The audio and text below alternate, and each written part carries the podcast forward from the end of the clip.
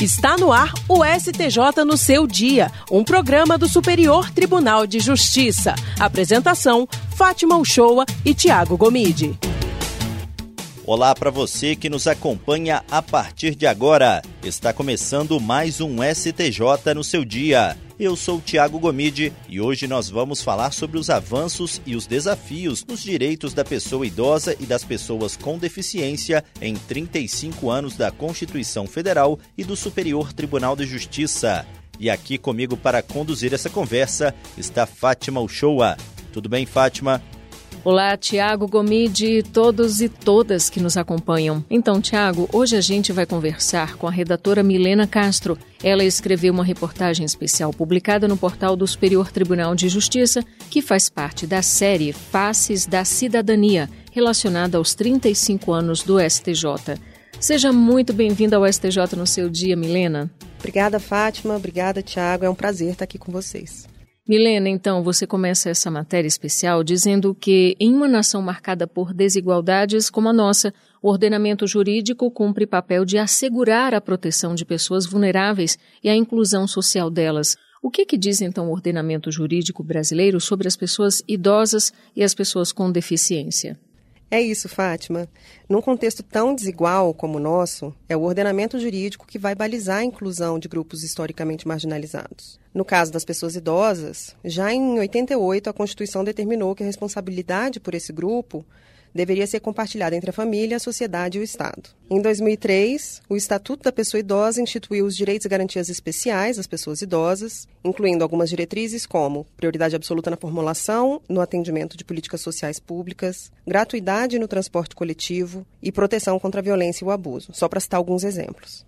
E desde 2015, o Brasil é signatário da Convenção Interamericana sobre os Direitos das Pessoas Idosas, que é um instrumento jurídico elaborado pela OEA Organização dos Estados Americanos, com o objetivo de estabelecer alguns parâmetros regionais para a promoção e proteção desse grupo social. Já com relação às pessoas com deficiência, a legislação brasileira também vem sendo aprimorada ao longo dos últimos 35 anos. A começar pela Constituição, que determinou que cabe conjuntamente a todas as unidades federativas cuidar da saúde, da proteção e da integração social da população com deficiência. Anos mais tarde, foram publicados vários outros instrumentos legais para cumprir com os mandamentos constitucionais, a exemplo da Convenção Internacional sobre os Direitos das Pessoas com Deficiência, que passou a vigorar no país com status de emenda constitucional em 2009, e da Lei Brasileira de Inclusão da Pessoa com Deficiência, né, em 2015. Milena, e qual é o desafio da cidadania para uma população em crescimento, principalmente para as pessoas idosas e pessoas com deficiência? Olha, Tiago, os dados do Censo Demográfico de 2022 mostraram que o número de pessoas com 65 anos de idade ou mais no Brasil cresceu quase 60% em 12 anos. Esse número representa mais de 10% do total de habitantes no país. Então, considerando esse cenário, em que a fatia da população considerada idosa cresce cada vez mais, também tende a crescer o desafio do Poder Judiciário em garantir a efetivação dos direitos dessa população e, como consequência, o desafio de garantir também o exercício da cidadania dessas pessoas. Durante a apuração da reportagem, eu conversei com o advogado Mauro Moreira Freitas, que é vice-presidente do Conselho Nacional dos Direitos da Pessoa Idosa, e ele comentou que a cidadania plena para as pessoas idosas, segundo ele, pressupõe tratamento igualitário. Ou seja, ele entende que o direito de participar da elaboração e da implementação de políticas públicas, ou o direito de acessar serviços, sejam eles públicos ou privados, ou o direito de terem sua manifestação de vontade respeitada, tudo isso confere dignidade às pessoas na fase do envelhecimento. A proteção integral inclui o direito à locomoção e ao lazer, Milena? Inclui sim, Fátima. Pelo menos foi esse o entendimento do tribunal quando julgou o recurso especial que envolvia uma ação civil pública do Ministério Público do Paraná. Nesse caso em específico, o MP buscava a isenção ou a redução em no mínimo de 50% no valor da tarifa de ônibus turístico que circulava na cidade. A decisão foi tomada com base nos termos do Estatuto da Pessoa Idosa e decidiu que os idosos teriam desconto de 50% no ingresso do ônibus justamente porque o serviço estava vinculado ao lazer. Para quem tiver curiosidade, a decisão está no RESP 1 512 087. Outra decisão que reforça a proteção integral aos idosos foi a proferida no RESP 1543465, em que ficou definido que as taxas de pedágio e de uso dos terminais rodoviários já estão incluídas na gratuidade das vagas asseguradas aos idosos nos ônibus interestaduais. Assim, os idosos podem obter sua passagem interestadual gratuitamente, sem ter que pagar nenhuma taxa adicional. E o Estatuto da Pessoa com Deficiência também foi um importante marco para a promoção da inclusão social dessa parcela da sociedade, não foi? Foi sim, Tiago. E diferentemente do que aconteceu com o Estatuto da Pessoa Idosa, que só foi publicado 15 anos depois da promulgação da Constituição, a primeira lei de proteção às pessoas com deficiência foi publicada já em 1989, que foi a Lei 7853. De lá para cá, a legislação passou por atualizações que culminaram na publicação, em 2015, do Estatuto da Pessoa com Deficiência. O Estatuto ele oferece um escopo de proteção bem amplo, que assegura, é, entre outros direitos, a inserção das PCDs no mercado de trabalho e no sistema educacional, além de atender demandas de acessibilidade em espaços públicos e privados. Embora esses direitos estejam salvaguardados por lei, a PNAD contínua realizada em 2022 pelo IBGE, em parceria com o Ministério dos Direitos Humanos e Cidadania, constatou que as pessoas com deficiência ainda têm menos acesso à educação, menos acesso ao trabalho e, portanto, menos acesso à renda. De acordo com a pesquisa, apenas uma em cada quatro pessoas com deficiência que tenham 25 anos de idade ou mais concluiu o ensino básico e somente uma em cada quatro em idade de trabalhar estava ocupada. Pela pesquisa que você fez para compor a reportagem especial, Milena, como é que o STJ tem efetivado os direitos assegurados na legislação?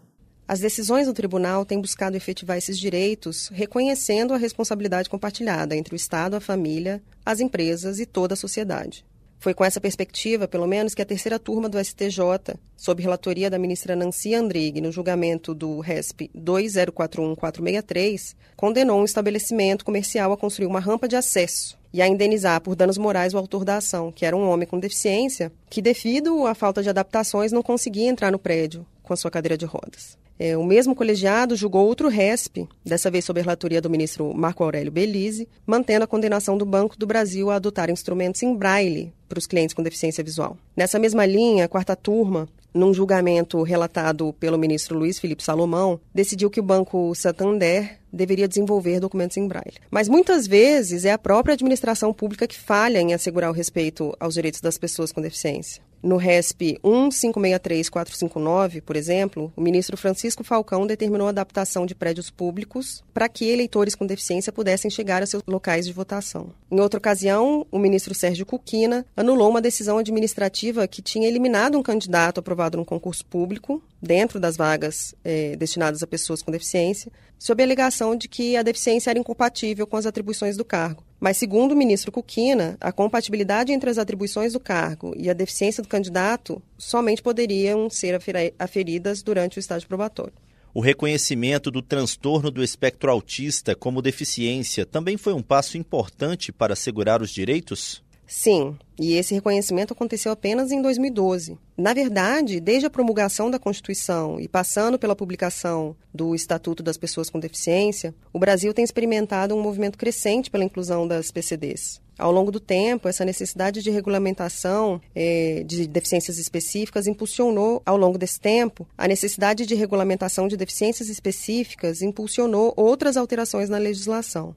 No caso do transtorno do espectro autista, conhecido como TEA, foi a complexidade do transtorno e a diversidade das suas manifestações que levaram à criação da Política Nacional de Proteção dos Direitos das Pessoas com Transtorno do Espectro Autista. Foi a partir da política que dessa política que as pessoas com TEA foram consideradas, para todos os efeitos legais, pessoas com deficiência. Além de assegurar direitos relacionados a algumas questões específicas, né, como o estímulo ao diagnóstico precoce e atendimento multiprofissional, a política prevê a possibilidade da emissão da carteira de identificação da pessoa com TEA, chamada CIPTEA. Esse é um documento que facilita a identificação da deficiência, né?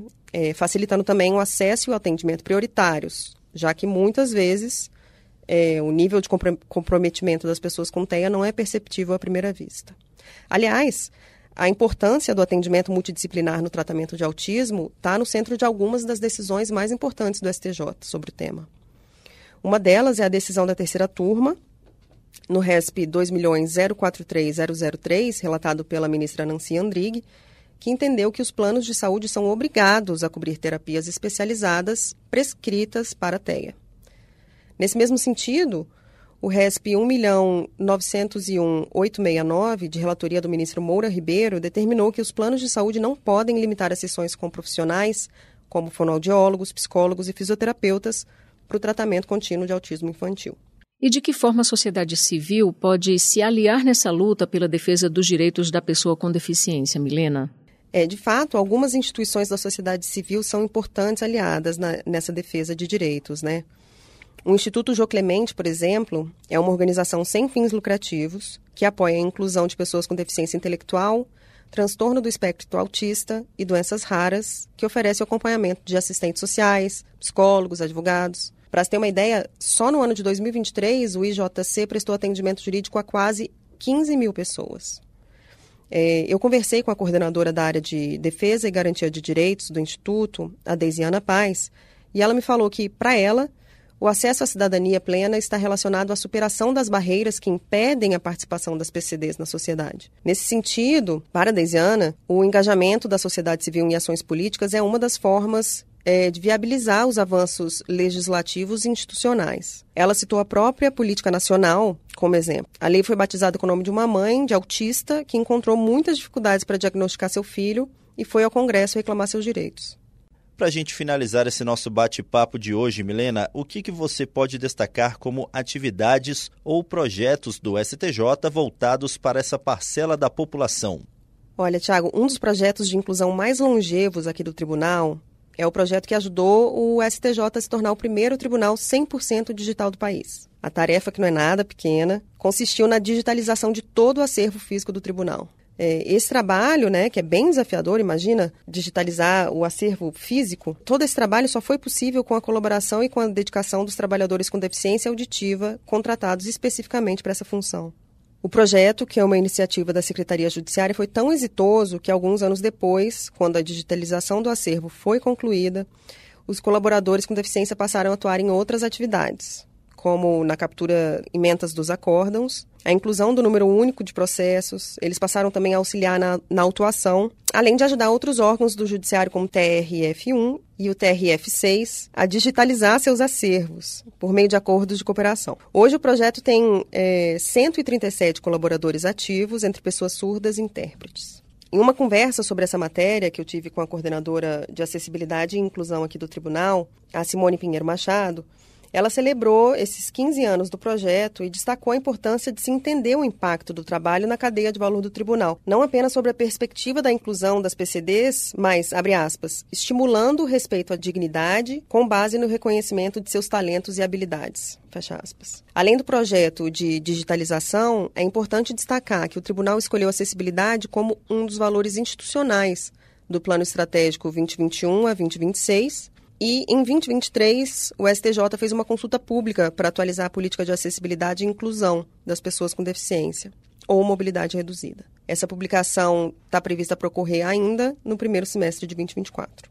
Há outras iniciativas de inclusão também, como o uso de Libras nas transmissões de eventos e de sessões de julgamento, é, a oferta de dispositivos de visão artificial conhecidos como ORCAN para pessoas com deficiência visual e baixa visão. E tem também a sala acessível do balcão virtual, destinada a usuários com deficiência ou com algum tipo de limitação. É, além disso, é importante destacar que o STJ está alinhado à Agenda 2030 da Organização das Nações Unidas, né, cujos objetivos do desenvolvimento sustentável contemplam diretrizes como saúde e bem-estar para todos em todas as idades, que é o ODS 3, redução das desigualdades, que é o ODS 10, e cidades e comunidades inclusivas e sustentáveis, que é o ODS 11.